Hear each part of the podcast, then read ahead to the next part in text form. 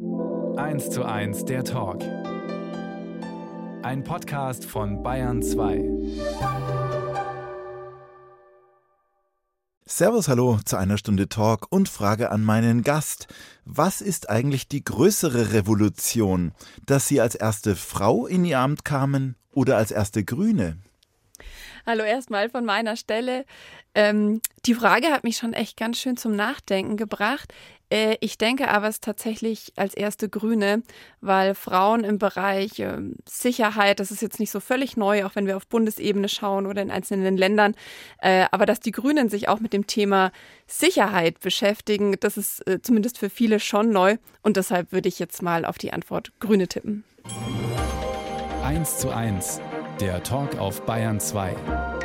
Achim Bogdan im Gespräch mit Hanna Sammüller-Gradl, erste Frau an der Spitze des Münchner Kreisverwaltungsreferats. Ja, hallo Frau Sammüller-Gradl. Schön, dass Sie Zeit für uns haben. War es denn schwer, sich freizunehmen? Also natürlich für ähm, den Bayerischen Rundfunk nehme ich mir natürlich immer Zeit, äh, aber äh, Nein, also ganz ernst, äh, ist schon in Ordnung. Natürlich ist äh, so ein Auftritt eine wichtige Angelegenheit und dann muss jetzt eben heute mal mein Stellvertreter ran.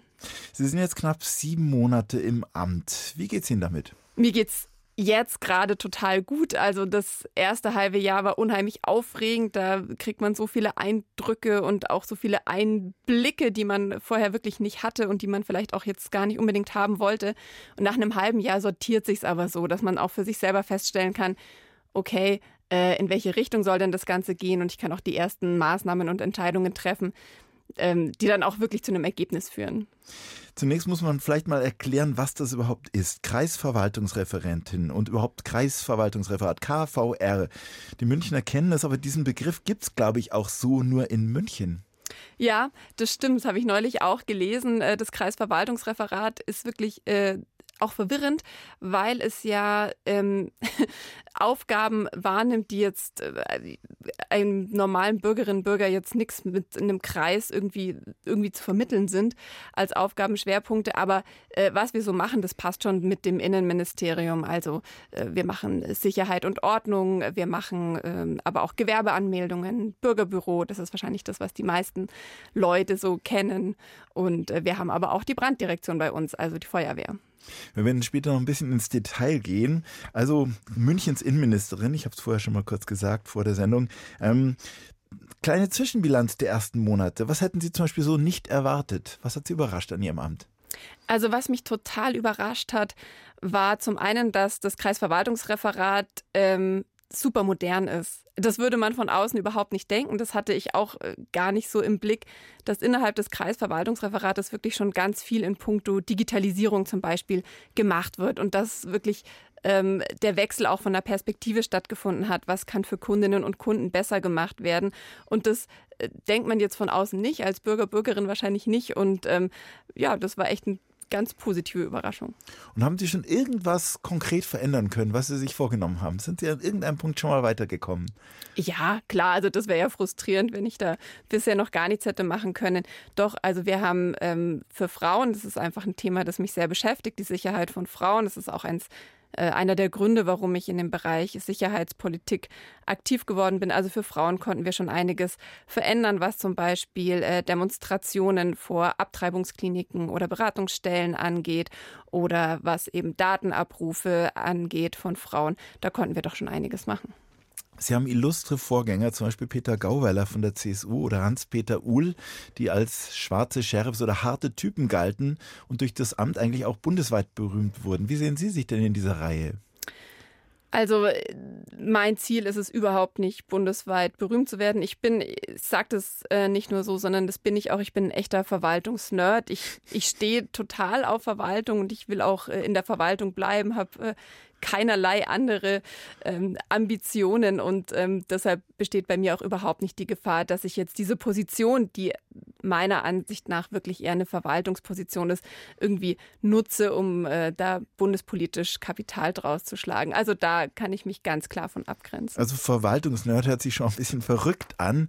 Ähm, was reizt Sie denn da dran? Diese, ja. Also Verwaltung das ist, und vor allem Kommunalverwaltung, das ist eben entscheiden, umsetzen und nachher das Ergebnis sehen. Das finde ich so faszinierend. Und das gibt es ja sonst in meinem Beruf. Ich bin ja Juristin gibt es eigentlich selten.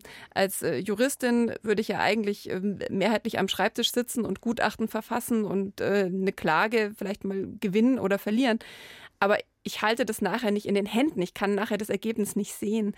Und als Juristin in der Verwaltung kann ich ja einen Vorschlag prüfen und dann wird er umgesetzt und dann ist es wirklich da. Das ist für mich wie Zauberei. Also ich bin auch heute noch äh, völlig überzeugt und wie Sie auch hören, völlig begeistert ähm, von dem Job. Jetzt erklären wir auch noch mal ein bisschen dieses KVR, dieses Kreisverwaltungsreferat. Also da ist unter anderem beheimatet die kommunale Verkehrsüberwachung, die ja sehr geschätzt wird von allen, die auch mal falsch parken. Ja, dafür wird sie umso mehr geschätzt von den Radfahrenden, äh, wenn die KVÜ mal am Radweg ein bisschen kontrolliert. Es ist mit dabei das Standesamt, also Geburten, Hochzeiten, ich glaube sogar Sterbeurkunden. Ähm, auch das ist ein weites Feld. Das heißt, eigentlich kommt ja jeder Münchner, jede Münchnerin, jeder Münchner irgendwann mal automatisch mit Ihnen ins Gespräch. Absolut. Also ob freiwillig oder unfreiwillig, irgendwann kommen sie alle zu mir. Alle ähm, werden mal geboren. alle werden mal geboren. Äh, die allermeisten bekommen auch irgendwann mal einen Strafzettel und äh, die ganz Wilden melden sogar vielleicht mal eine Veranstaltung oder eine Versammlung an. Ähm, normal ist es zum Beispiel so auf den Standesämtern, dass der Chef, die Chefin des Standesamtes ähm, auch Trauungen hält. Haben Sie schon mal eine Trauung gehalten? Dürfen Sie das? Ähm, also ich habe in meiner Vorgängerposition in Freising, war ich mal bei einer Trauung dabei und durfte da auch so die, die Urkunde verlesen. Letztlich die Unterschrift macht dann aber doch der Standesbeamte. Und äh, darüber bin ich auch ganz froh. Das ist nämlich gar nicht so einfach, wie man sich das gemeinhin vorstellt. Ähm, aber jetzt äh, in München war ich noch nicht bei einer Trauung dabei. Auch noch nicht mal bei meiner eigenen. Die habe ich nämlich auch nicht in München gemacht. Hier ist 1 zu 1 der Talk auf Bayern 2. Bei mir zu Gast ist Hanna Samüller-Gradl. Seit Juli 2022 ist sie Münchner Kreisverwaltungsreferentin, also quasi Innenministerin der Landeshauptstadt. Und mit Bezug auch zum Bellevue de Monaco, einem Projekt für Geflüchtete, dem die eben gehörte Musik entstammt ist. Welcher Bezug denn? Ja, ich fand es jetzt wirklich total schön, das Lied zu hören, weil im Bellevue de Monaco habe ich äh, bei der Asylberatung mitgeholfen und auch die aktuelle Leiterin der Ausländerbehörde, die ich jetzt gerade neu besetzen durfte, die hat eben auch der Asylberatung mitgemacht. Das heißt, das ist Ihnen ein persönliches Anliegen? Auf jeden Fall. Also ähm, die Geschichten, die man da mitbekommt und eben auch auf der anderen Seite zu sehen, die Rechtslage, mit der diese Menschen konfrontiert sind und die unterschiedlichen Zuständigkeiten, ähm, das muss einem eigentlich ein Herzanliegen sein, sobald man das einmal mitbekommt, ja. Jetzt fängt es ja schon mit diesem Wort an. Also ich stelle mir vor, ich komme neu nach München, bin mit der Sprache äh, noch überhaupt noch nicht so weit und dann schon Kreisverwaltungsreferat. Da muss ich hin, und äh, mich um Anträge und sonst was kümmern, ist auch eine schwierige Welt für viele, diese Antragswelt. Ja, selbstverständlich. Also auch für Menschen, die muttersprachlich deutsch sind, ist es eine sehr schwierige Welt. Ähm, und für Menschen, die eben muttersprachlich nicht deutsch sind, ist es eine umso schwierigere Welt. Und ähm, wofür ich auch immer werbe, ist das Verständnis dafür, dass äh, es ist eine Sache, ob ich ins KVR muss und meinen Ausweis verlängert bekomme oder nicht, oder ob das eben in zwei Wochen oder in vier Wochen oder in sechs Wochen ist. Aber jemand, dessen Aufenthaltsstatus davon abhängt, dass er im Kreisverwaltungsreferat einen ordentlichen Termin bekommt, eine ordentliche Beratung bekommt und dass alles gut läuft, der geht da mit einem ganz anderen Druck hin und möglicherweise empfindet die Person das auch als eine ganz andere Machtposition. Und das ist mir eine echte Herzensangelegenheit, das Kreisverwaltungsreferat so aufzustellen, ähm, dass es zugänglich ist. Jetzt ist München eine Stadt, die polarisiert, die keinen kalt lässt. Ähm, manche Leute können mit München überhaupt nichts anfangen, andere schwören auf München. Was ist das, was Sie am häufigsten hören, wenn Sie irgendwo unterwegs sind, woanders und sagen, dass Sie aus München kommen? Ja, was ich total oft höre, ist dieses, oh, schicki Stadt, abgehoben, teuer und. Äh, FC Bayern. Das höre ich jetzt in meinen Kreisen immer eher selten. Ich glaube, die Leute wüssten, dass äh, das FC Bayern jetzt für mich jetzt gar nicht so ein Riesenthema ist. Ähm, 1860 ja. München klingt schon viel schöner. Äh, wenn Sie das sagen, dann glaube ich Ihnen. Das, das ist meine Welt. Genau, da werden Sie wahrscheinlich auch oft aufs Oktoberfest angesprochen und da haben Sie auch mit zu tun. In welcher Form? Ja, ähm, da habe ich sogar sehr viel mit zu tun. Also zum einen ähm, ist es ja eine Veranstaltung, die eben auch genehmigt werden muss vom Kreisverwaltungsreferat. Ähm, wird eben vom Wirtschaftsreferat der Landeshauptstadt München wird dann eben der Antrag geschickt ans Kreisverwaltungsreferat der Landeshauptstadt München und da wird äh, das dann genehmigt, auch mit entsprechenden Auflagen. Wir sind dann nicht irgendwie laxer oder so als bei anderen Veranstaltungen.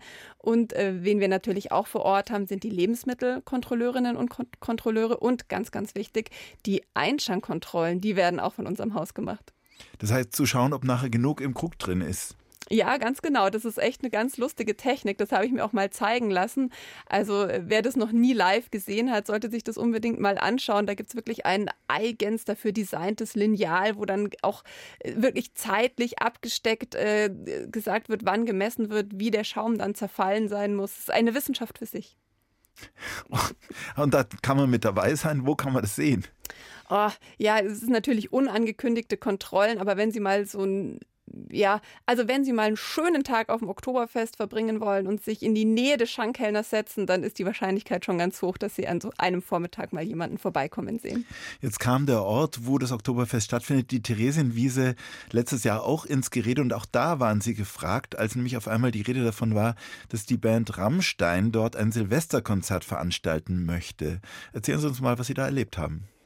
Ja, also das kam äh, wirklich relativ überraschend, äh, kam die Idee auf. Ich glaube, es war vier Monate vor dem 31.12. kam die Idee eben ähm, Rammstein an Silvester und äh, da bin ich dann ganz Sicherheitsbehörde und wir haben uns mit der Polizei eben abgesprochen, wie die Polizei das als Veranstaltung bewerten würde und ähm, kamen eigentlich unabhängig voneinander zu einer ähnlichen Einschätzung, dass ähm, mit Rammstein haben wir kein Problem. Wir hätten jetzt sicherheitsrechtlich auch mit äh, der Theresienwiese und Konzerten kein Problem. Aber innerhalb dieser vier Monate, ähm, da hatten wir als beide Seiten ganz schön große Bauchschmerzen, ob das da möglich sein kann. Äh, letztlich hat sich dann ohnehin gelöst. Ähm, meines Wissens nach hatte Rammstein selbst dann gar kein Interesse. Ja, äh, vor allem hatten sie schon zu dem Zeitpunkt oder müssten ja schon fast reserviert haben, das Olympiastadion, wo dann drei oder vier Konzerte stattfinden. Hatte eigentlich einen längeren Vorlauf. Es kam manchen auch so vor, als wäre es einfach eine Publicity-Maßnahme gewesen, denn darüber wurde natürlich gestritten. Was ist Ihnen denn wichtig, wenn es um Ihr persönliches Münchenbild geht? Wovon ist es geprägt und was möchten Sie gerne für ein Münchenbild ähm, abgeben? Also ich hätte jetzt vorhin gerne gesagt, dass München überhaupt nicht so schicki und teuer ist. Und tatsächlich ist meine Wahrnehmung aber, dass an vielen Stellen München abgehoben ist, unheimlich teuer ist und dass einem das äh, auch ganz schön auf die Laune versauen kann, wie teuer ähm, diese Stadt ist und äh, wie man mit einem durchschnittlichen oder auch unterdurchschnittlichen Einkommen hier überhaupt leben soll. Was ich mir für München wünsche, ist eine viel schönere Mischung, ja, dass eben äh, Menschen mit unterschiedlichem Hintergrund hier zusammenkommen, weil es befruchtet sich gegenseitig. Das wäre so mein Traum von München. Also es ist in dem Sinne auch eine Stadt der Widersprüche, wenn man so will. Es ist Viertel gibt, die enorm reich sind und dann gibt es auch so kleine Gegenden noch wie rund um den Bahnhof, wo es dann ein bisschen runtergekommen ist. Ähm, also diese Spannung, dass viele Leute sich eigentlich diese Stadt gar nicht mehr richtig leisten können bei diesen Mieten. Ähm, mit welchen Augen blicken Sie da drauf? Ja, also das hat für mich natürlich wirklich zwei Seiten. Einerseits ist, wenn ähm, jetzt wirklich zwei ganz unterschiedliche Szenerien nebeneinander sind, dann sind die Vorstellungen davon, was irgendwie Leben auf der Straße angeht, was Lautstärke angeht, was vielleicht auch ähm, gemeinsamer Alkoholkonsum angeht, völlig unterschiedlich. Und dann haben wir natürlich die eine Seite, äh, die sich beschwert, ja, der wir nachgehen müssen und äh, der, wo wir auch immer wieder klarstellen müssen, naja, öffentlicher Raum ist nun mal dafür da, sich dort aufzuhalten und sich auch auszutauschen, auch wenn es in einer Form ist, ähm, die jetzt für einen Personenkreis äh, nicht angemessen scheint. Und aber andererseits müssen wir auch darauf achten, ähm, dass sich dann nicht so kleine Enklaven bilden, wo dann vermeintlich, äh, wo es sonst in München alles rein und sauber ist, ähm, auf einmal alles dann möglich sein muss, weil das eben auch irgendwo stattfinden darf. Ähm, das, was dann auch wieder ein Sicherheitsrisiko darstellt. Also das ist so das Spannungsfeld, in dem man in München, glaube ich, speziell arbeiten muss. Also ein Streitpunkt war auch Alkoholverbot am Münchner Hauptbahnhof, das dann durchgesetzt wurde. Ähm, mit welchen Erfahrungen eigentlich? Ja, also ich würde gerne sagen, mit welchen Erfahrungen man da rangegangen ist, weil ähm, da kam uns auch mal wieder, oder da kam dem Gesundheitsreferat einfach Corona in die Quere. Das Gesundheitsreferat ähm, war beauftragt, eine Studie durchzuführen, um eben zu schauen, wie sind denn die Verdrängungseffekte, weil das das ist, was natürlich auch einen sozial bewegten Menschen immer einfach befasst, was, was passiert denn mit den Menschen, die ähm, am Hauptbahnhof stehen und Alkohol trinken, wenn ich die da verscheuche, hören die dann auf einmal auf, Alkohol zu trinken, gehen die dann nach Hause und spielen Playstation, was, was passiert mit denen? Oder werden die, was ja die Befürchtung ist, verdrängt in Bereiche, wo man einfach gar nicht mehr an sie rankommt? Und ähm, dann kam eben genau zu dem Zeitpunkt, an dem die Studie durchgeführt werden sollte, Corona. Es durfte sowieso überhaupt niemand mehr draußen rumstehen. Und äh, wir sind das Ganze jetzt nochmal neu angegangen und werden jetzt eben selbst eine Studie in Auftrag geben, um zu untersuchen, was mit den Menschen passiert. Also wo diese Menschen hin abwandern und ob sie da überhaupt noch erreichbar sind, zum Beispiel für Sozialarbeit. Und ein anderes Streitthema, das äh, auch die Leute über München hinaus beschäftigt. Es wird ein Dieselverbot geben für ältere Dieselfahrzeuge äh, innerhalb des Mittleren Rings und auf dem Mittleren Ring. Also auch Leute von außerhalb, die München queren wollen oder nach München rein wollen, können mit bestimmten Autos nicht mehr fahren. Inwieweit das spielt das denn in, Ihren, in Ihr Amt mit hinein? Wir als Kreisverwaltungsreferat, wir haben inhaltlich tatsächlich gar nichts damit zu tun. Ähm, was wir machen, sind die Kontrollen unter anderem und eben den Vollzug. Also wenn Sie eine Einzelmaßnahme beantragen, also eine Einzelausnahme, weil Sie ähm, äh, zum Beispiel ähm, jemand sind, der eine Schwerbehinderung hat und deshalb einfach ein größeres Fahrzeug braucht und sich kein neues anschaffen können, dann würden Sie diese Einzelausnahmen bei uns beantragen. Das heißt, da wird was los sein bei Ihnen auf dem Amt, möglicherweise. Ist eigentlich immer. Eine Stunde, zwei Menschen. Im Gespräch auf Bayern 2. Achim Bogdan trifft Hanna Sammüller-Gradl. Ein Kinderzimmer voller Wahlposter. Ja, was mögen Sie eigentlich lieber? Wahlbeobachtung oder Wahlbeobachtung? oh, der war gut. Äh, nee, tatsächlich die Wahlbeobachtung äh, ohne Haar, ähm, die finde ich äh, tatsächlich immer noch faszinierend. Da hat man auch nicht so häufig wie eine Wahlbeobachtung mit Haar. Aber mit den Wahlen, mit dem Haar haben Sie natürlich auch zu tun im Kreisverwaltungsreferat in München. In welcher Form? Ja, also das äh, Wahlamt ist ja auch im Kreisverwaltungsreferat angesiedelt. Also ganz egal, ob es um den Bürgerentscheid geht, die Kommunalwahl oder die Bundestagswahl, wird alles im KVR organisiert und natürlich dann am Abend auch verfolgt. Ich habe mich eh schon gefragt, äh, Sie sind inzwischen Chefin von wie vielen Menschen? Von 4000 Menschen ungefähr. Hui.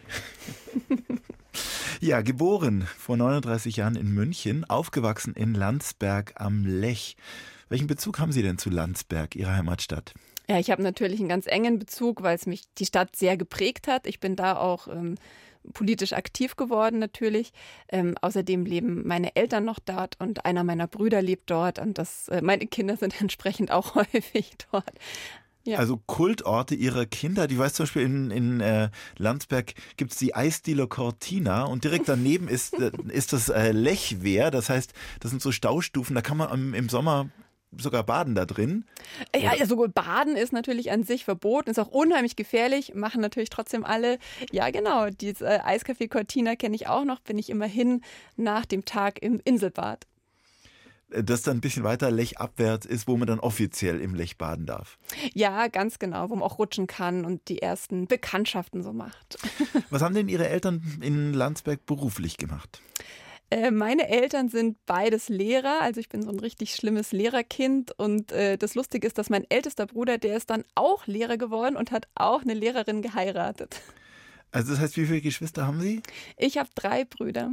Und die anderen beiden sind was geworden? Ach so, der eine ist auch Journalist im Technikbereich, der macht so Computerjournalismus ähm, und der andere ist Künstler. Und was glauben Sie, wie hat Sie das geprägt, dieses Lehrer, dieser Lehrerhintergrund? Oh, das hat mich, äh, ich will nicht sagen traumatisiert, aber es hat mich traumatisiert. Also es ist schon äh, auf jeden Fall so, dass es mich unheimlich geprägt hat, dieses äh, zum einen wirklich diszipliniert zu sein. Also das haben meine Eltern mir total eingeimpft, dass eben Bildung wirklich die Art und Weise ist, wie man äh, vorankommt und wie man sich auch selbst irgendwie einen Stand aufbaut. Das habe ich total von ihnen. Äh, und schon auch, also das reflektiert man ja, wenn man dann so in mein Alter kommt, äh, immer häufiger, dass ähm, meine Eltern tatsächlich immer alles wussten und ähm, aber vielleicht ist auch ein bisschen eine Eigenwahrnehmung dabei war. Aber Sie müssen jetzt auch ganz schön viel wissen, also auch schon fast annähernd alles. Insofern passt es ja ganz gut. Was waren so Ihre großen Leidenschaften als Kind? Haben Sie irgendwas gesammelt oder haben Sie vielleicht als Kind schon Postamt gespielt, Sachen abgestempelt? Klischee, Klischee. nee, habe ich tatsächlich überhaupt nicht.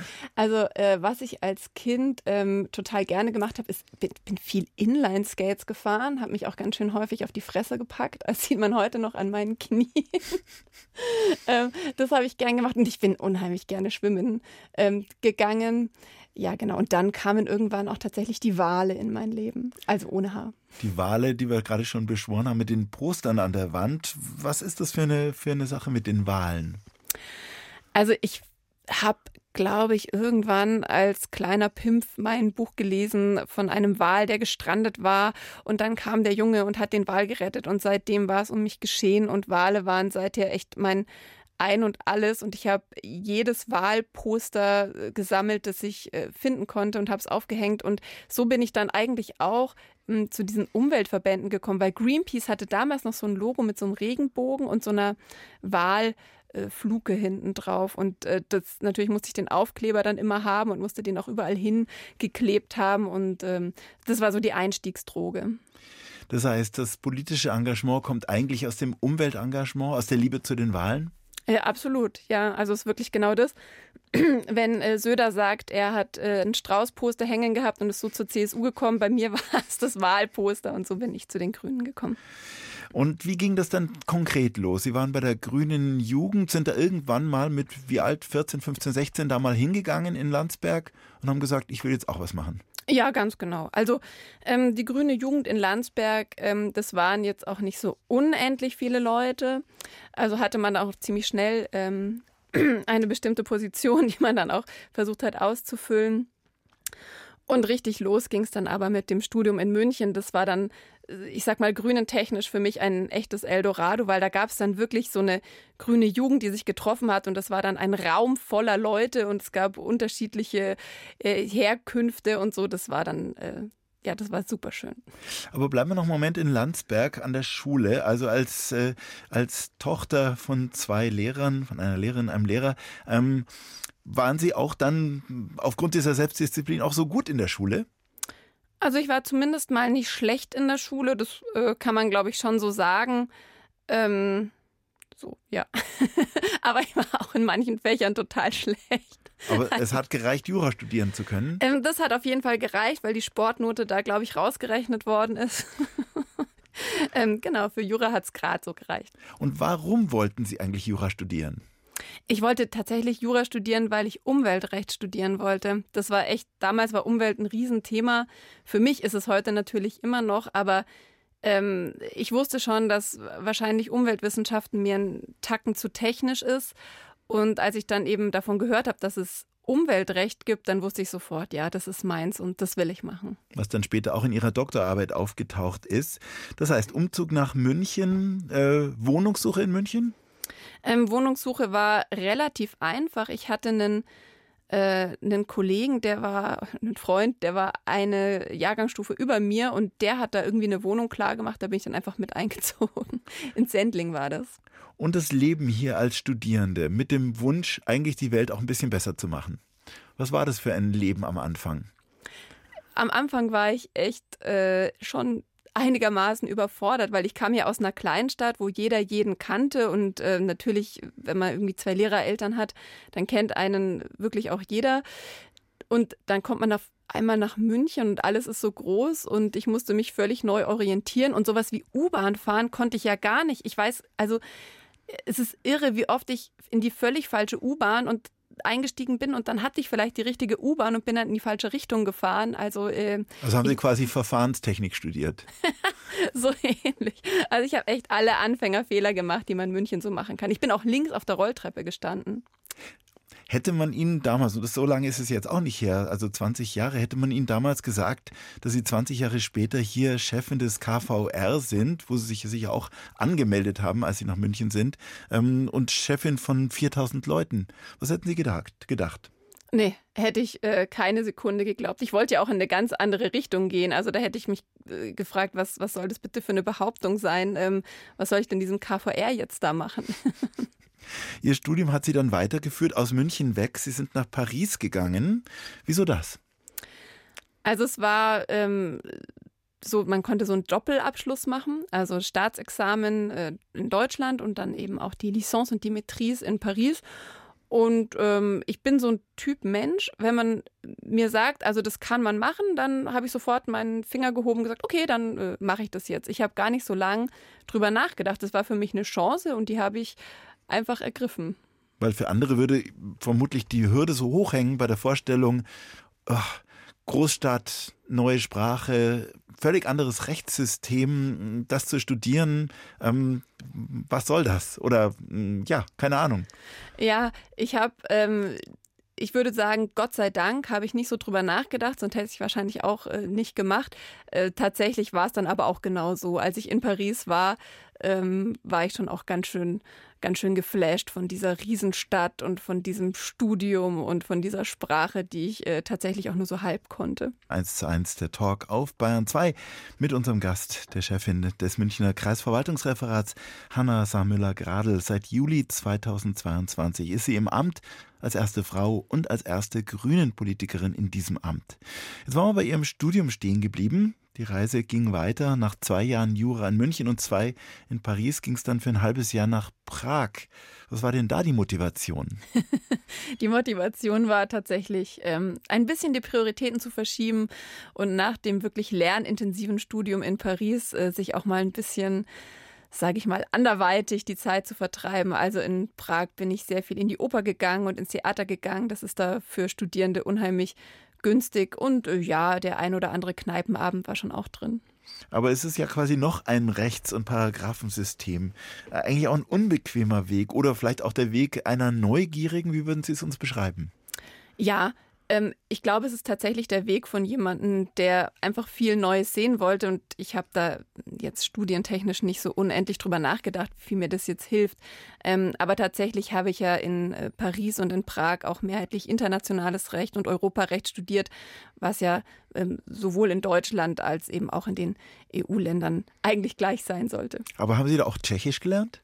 Ich habe Tschechisch gelernt, allerdings nur so viel, wie ich eben für den besagten Kneipenabend gebraucht habe. Also ein Bier kann ich bestellen. Jedno pivo prosim. Aha, nicht schlecht. Ich glaube, was ist äh, Shri Orischki Propopelku? Sagt Ihnen das was? Ich das glaube, es heißt, glaube ich, drei Haselnüsse für Aschenbrödel, der Tschechi tschechische Film. Na, der ist schön. Mhm. Also dann zurück nach München mit Abschluss und erste Station am Oberlandesgericht? Ja, da habe ich mein Referendariat gemacht, genau wie man das als brave Juristin so macht. Nach dem ersten Staatsexamen äh, geht es dann gleich weiter. Was dachten Sie denn damals, was Sie konkret werden wollen? Staatsanwältin, Richterin oder vielleicht doch was anderes oder zurück zum Umweltrecht?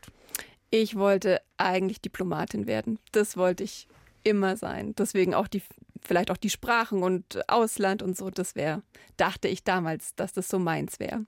Aber aber dann äh, war ich ja in Washington, DC, eben nach meinem zweiten Staatsexamen, zusammen dann schon mit Mann und Kind. Und ähm, ja, irgendwann hat dann eben auch äh, der Mann gesagt, Hanna, also das kann ja sein, dass es dein Traum ist, Diplomatin zu sein, aber mit Familie sehe ich das jetzt eigentlich als nicht so vereinbar an. Und da musste ich ihm ganz traurigen Herzens recht geben. Also Washington, DC, äh, was war das? Ein Praktikum oder eine ja, das ist eine Wahlstation während des Referendariats gewesen. Da war ich drei Monate lang in der Rechtsabteilung. Also wieder mal eine Wahlstation, aber mit H in diesem Fall. Ja, das Fernweh blieb also gewissermaßen ein bisschen und vor allem noch eine weitere Großstadt. Was würden Sie sagen, haben Sie gelernt? Also Sie haben Paris gesehen, Prag gesehen, Washington gesehen und haben auch jetzt den Vergleich zu München. Ähm, was ist Ihnen aufgefallen? Was gibt es Erstrebenswertes und was ist eigentlich bei uns besser als anderswo? Also was mir an München wirklich gut gefällt und was mir auch jedes Mal auffällt, wenn ich mal später abends äh, nach Hause komme, ist, dass ich mich schon immer sicher fühle. Also ich habe Angst eigentlich nicht, wenn ich in München unterwegs bin. Und das war in Paris doch anders und in Washington DC ist es äh, eigentlich quasi völlig unmöglich als, äh, ich würde jetzt gar nicht nur sagen als Frau, aber äh, nachts unterwegs zu sein und nicht in einem Taxi zu sitzen oder so, das, äh, das wäre sehr seltsam. Also da gibt es viele Schusswaffendelikte in, in Washington. München gilt ja irgendwie eigentlich auch immer so ein bisschen als die sicherste Großstadt der Welt. Würden Sie es auch so sehen? Ja, München ist auf jeden Fall eine sichere Großstadt. Ob es die sicherste der Welt ist, kommt immer so ein bisschen auf das Auge des Betrachters an. Es wird wahrscheinlich eine Frau Ihnen anders beantworten als ein Mann und jemand mit Migrationshintergrund Ihnen anders beantworten als jemand ohne. Aber in München ähm, kann man mit Fug und Recht sagen, dass es eine sichere Stadt ist, ja. Dann sind Sie zurück nach München und Sie haben auch promoviert und da sind wir wieder beim Umweltrecht gelandet. Also da hat Sie quasi Ihre Urmotivation wieder eingeholt?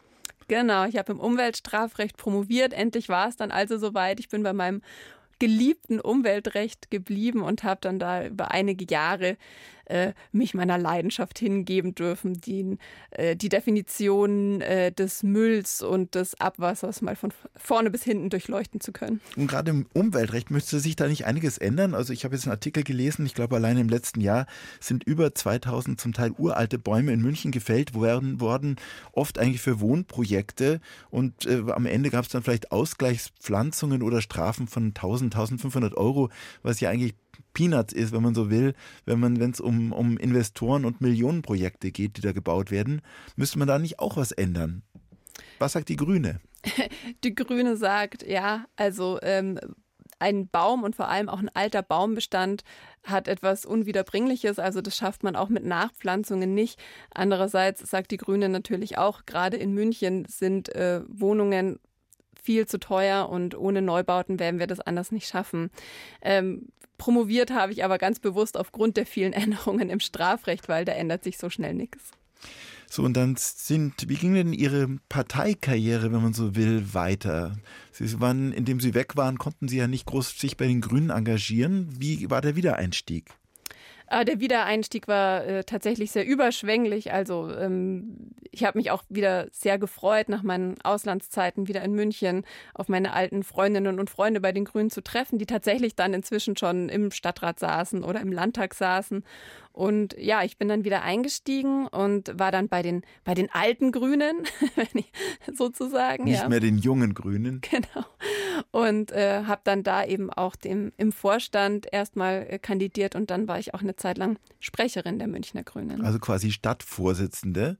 Das setzt ja auch ein bisschen Ambition voraus oder ist Ihnen das so zugefallen? Ähm, zu dem Zeitpunkt hatte ich tatsächlich noch äh, auch politische Ambitionen, aber kann ich jetzt auch ganz reflektierend sagen, äh, ist gut, das mal ausprobiert zu haben. So richtig, so eine reine Vollblutpolitikerin bin ich einfach nicht. Nee. Was fehlt da? Ich glaube, diese Spur Narzissmus, die man vielleicht haben muss und auch diesen, diesen Willen, äh, ganz viel in der Öffentlichkeit präsent zu sein und viel von sich selbst zu zeigen, ähm, da bin ich tatsächlich eher der Typ, der sich über die dicke Akte freut und wenn man im Verwaltungsverfahren was umstellen kann. Aber da können wir uns ja direkt freuen, dass Sie heute mal bei uns eins der äh, Talk zu Gast sind und auch reden. Ja, ja, ist, äh, ich habe mir Mut angetrunken. So, mit der Karriere ging es dann tatsächlich weiter, eben nicht in der Politik, sondern letztendlich in der Verwaltung. Sie sind in Freising gelandet, vor den Toren Münchens. Was haben Sie da gemacht? In Freising habe ich angefangen als Stadtjuristin und dann Kurze Zeit später wurde ich Referatsleiterin des Referats für Bürgerdienste und Rechtsangelegenheiten. Also das ist äh, da der Bereich, der ganz ähnliche Sachen macht wie das KVR, also Ordnungsamt, Verkehrsüberwachung, Feuerwehr, Bürgerbüro, entsprechend eben auch Wahlen, Standesamt und Obdachlosenwesen hatte ich da auch noch. Also war das so ein bisschen wie München in klein? Ja, es war tatsächlich so ein bisschen wie München in klein. Ähm, ja, also Spezialsachen wie Gewerbeanmeldung oder Veterinärwesen war jetzt äh, nicht dabei. Was haben Sie da gelernt in Freising? In Freising habe ich gelernt, mutig zu sein. Das kann man in Freising perfekt lernen, weil das ist eine, eine Stadt, die genau die richtige Größe hat, dass man sich einfach mal traut, was auszuprobieren. Und auch wenn es dann nicht klappt oder nicht hundertprozentig klappt, dann kann man nachbessern oder man kann sich auch selbst eingestehen, okay, das war jetzt der falsche Weg, dann probiere ich es anders. Aber das habe ich aus Freising mitgenommen, dass es besser ist, was auf den Weg zu bringen und mal mutig zu sein, anstatt noch fünf Jahre lang in die Überlegung zu gehen, ob man die letzte Eventualität jetzt auch noch mitbedacht hat. Können Sie uns mal ein Beispiel festmachen? Ja, also gerade was Digitalisierung angeht, da war, ähm, stand eben auch zur Debatte in Freising, wie machen wir das jetzt mit der Online-Terminvereinbarung? Ähm, können wir jetzt wirklich völlig auf Online-Termine umstellen und was machen dann die alten Leute, die kein Smartphone haben oder was machen die Menschen, die keinen Handyempfang haben? Und also wir haben es dann einfach gemacht. Wir haben einfach auf Online-Termine umgestellt im Bürgerbüro und dann äh, eben auch im Standesamt. Und letztlich war das Feedback total gut. Und eben auch Menschen, die dann kein Smartphone haben, die haben das auch telefonisch dann hinbekommen, sich einen ähm, Termin zu machen. Und in ganz dringenden Fällen schickt man ja eh keinen weg. So, und wie schätzen Sie denn jetzt eigentlich selbst Ihre Arbeit ein? Wie finden Sie sich? Also, ich finde mich einen, glaube ich, sehr reflektierenden Menschen. Also ich bin jemand, der, äh, wenn er was macht, äh, sich schon nachher nochmal hinsetzt und sich fragt, ähm, war das jetzt alles so in Ordnung? Bin ich auch mit jedem gut umgegangen? Ähm, so würde ich mich jetzt, glaube ich, als Führungspersönlichkeit beschreiben, was aber auch dazu führt, dass ich äh, hoffe, dass es auch so ankommt, sehr wertschätzend bin. Ich bin sehr dankbar dafür, was meine Mitarbeitenden leisten. Zu Gast bei Achim Bogdan. Hanna Sammüller-Gradl, Verwaltungsnerd. Und seit letzten Juli Chefin des Münchner Kreisverwaltungsreferates, also Chefin von 4000 Menschen in der Landeshauptstadt. Und das als Frau und das von den Grünen. Wir haben darüber geredet. Äh, ich habe mich auch im Vorfeld gefragt, wie es Ihnen mit Ihren Grünen geht, die zwar jetzt mitregieren im Bund, aber auch so manche Kröte schlucken müssen. Gerade als wenn Sie uns erzählen, dass Sie so als junge Frau mit Idealismus da reingegangen sind. Ähm, AKW-Verlängerung, Lütze-Rat muss fallen und so weiter. Wie schwer fällt Ihnen das? Also ähm, auch wenn ich natürlich unheimlich jung aussehe, bin ich ja doch nicht mehr ganz so jung und ich bin auch schon seit 20 Jahren bei den Grünen. Das heißt, ich habe auch schon mal eine Regierungsbeteiligung mitgemacht und ich glaube, da habe ich einiges gelernt, ja, dass eben Regierungsbeteiligung von einem Tag auf den anderen was ganz anderes ist, als in der Opposition zu sein und dass ähm, eben diese Verantwortung leider auch mit sich bringt, ähm, Entscheidungen fällen zu müssen, die ganz besonders hart sind. Also insofern, glaube ich, bin ich schon ein bisschen vorgeprägt. Jetzt sind Sie äh, ja nicht in der aktiven Politik, sondern Sie sind ja in der Verwaltung als Chefin dieses Kreisverwaltungsreferats. Damit wir uns das vorstellen können, wie sieht denn so ein Arbeitstag von Ihnen konkret aus? Also mein Arbeitstag beginnt immer mit einer Abstimmung mit meinem Vorzimmer, um einfach mal zu checken, wie viele Termine ich am, an dem einzelnen Tag habe. Und die einzelnen Termine sind dann allermeistens Abstimmungen mit den einzelnen Hauptabteilungen, also eben Sicherheit und Ordnung, Gewerbe, Bürgerangelegenheiten, Feuerwehr. Dann habe ich Absprachen natürlich mit den Fraktionen aus dem Rathaus. Vielleicht habe ich auch mal eine Rücksprache mit der Polizei äh, oder der Regierung von Oberbayern. Und äh, abends, wenn ich Glück oder Pech, je nachdem habe, bin ich vielleicht noch auf einem Empfang eingeladen oder irgendeiner politischen Veranstaltung. Wenn man in so ein Amt kommt, das ja wirklich sehr verantwortungsvoll ist, wo man auch gleich im Mittelpunkt der Beobachtung steht, ähm, da geht ja am Anfang wahrscheinlich auch was schief, weil man sich noch nicht so richtig auskennt. Sagen Sie mal was am Anfang, womit Sie sich auch ein bisschen schwer getan haben. Ganz schwer habe ich mich getan, ähm, Sachen immer korrekt juristisch einzuordnen und auch zu begreifen, dass ich das nicht muss, sondern dass ich da meiner Verwaltung vertrauen kann und auch vertrauen muss und ich nicht die Oberjuristin bin, die es bis zur letzten Bundesverfassungsgerichtsentscheidung durchgeprüft haben muss. Das war bei meinem Start äh, einfach manchmal so eine Situation, wo ich dann die ganze Nacht recherchiert habe und Aufsätze gelesen habe, um dann am nächsten Morgen mir äh, auf die Stirn zu klatschen und zu sagen, Hanna, das ist jetzt einfach nicht mehr deine Aufgabe. Gibt es einen Arbeitstag aus diesen ersten sieben Monaten, den Sie nie vergessen werden? Also nie vergessen werde ich den Tag, äh, an dem ich die Hospitation im Schlachthof gemacht habe. Also das Kreisverwaltungsreferat ist ja als äh, Veterinäramt auch zuständig für die Kontrollen äh, in den Schlachtbetrieben und das zu sehen, wie die Tierärztinnen und Tierärzte und eben die Assistentinnen und Assistenten da arbeiten und auch dieses Zusammenspiel zwischen ähm, ja, den, den Personen, die eben schlachten und, und Tiere zerlegen und dem Aufsichtspersonal, das ist mir bis heute ganz schön äh, bildlich in Erinnerung. Weil es auch so blutig wurde?